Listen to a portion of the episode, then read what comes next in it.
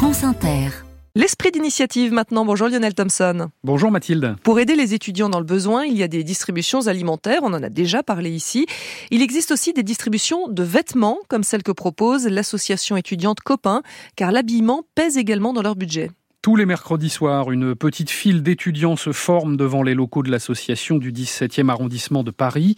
Les bénévoles les font entrer par petits groupes successifs. Tout se passe ensuite dans deux salles à l'étage, sous la responsabilité d'Awa, elle-même étudiante en économie. En face de vous, vous avez les bacs qui contiennent des vêtements qui sont déjà triés par catégorie. Il y a des euh, t-shirts manches longs, t-shirts manches courts, jupes, etc.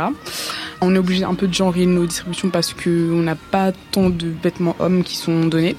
Tous les bénévoles qui sont là s'attellent euh, au rangement, au tri et au réassort des vêtements. Bonjour Vous avez d'un côté les vêtements femmes et n'hésitez pas à aller voir de l'autre côté, il y a notamment des fournitures, des livres et des culottes menstruelles.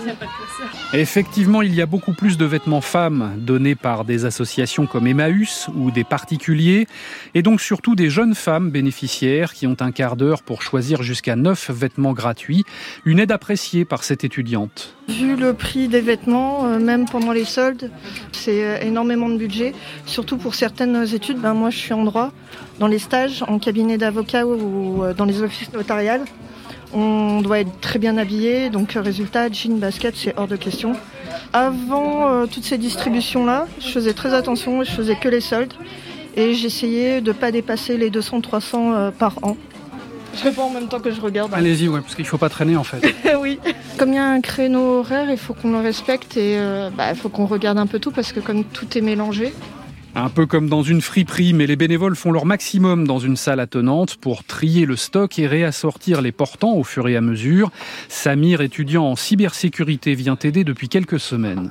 J'ai du temps libre, donc euh, je me suis dit, on va faire quelque chose un peu de constructif pour euh, l'entrée d'entre étudiants. C'est très très important, je trouve. Et là, qu'est-ce que vous faites? Là, il faut faire le tri, euh, ranger voilà, les manches courtes, les manches longues, les vêtements femmes, les vêtements hommes, euh, pour pouvoir tout mettre sur les bons cintres. euh. Merci. De rien. Sur cette seule distribution, il y a environ 200 jeunes inscrits. Il suffit de justifier de sa qualité d'étudiant. L'association n'a pas fixé d'autres critères et fait confiance aux bénéficiaires pour ne pas en abuser. COP1, qui est né pendant la crise du Covid, s'est maintenu depuis pour répondre à un besoin qui reste fort et anormal, juge Awa. Le fait que ça marche bien, ça montre un peu qu'il y a un besoin derrière et qu'il faut y remédier. quoi. Parce que c'est pas normal de voir euh, des étudiants faire la queue pour venir chercher des vêtements. Le besoin existait bien avant le confinement, mais il a été mis en exergue par euh, la crise euh, sanitaire. Si là on voit que ça continue, c'est que c'est un problème de fond, c'est un problème structurel qui nécessite des mesures pour y remédier.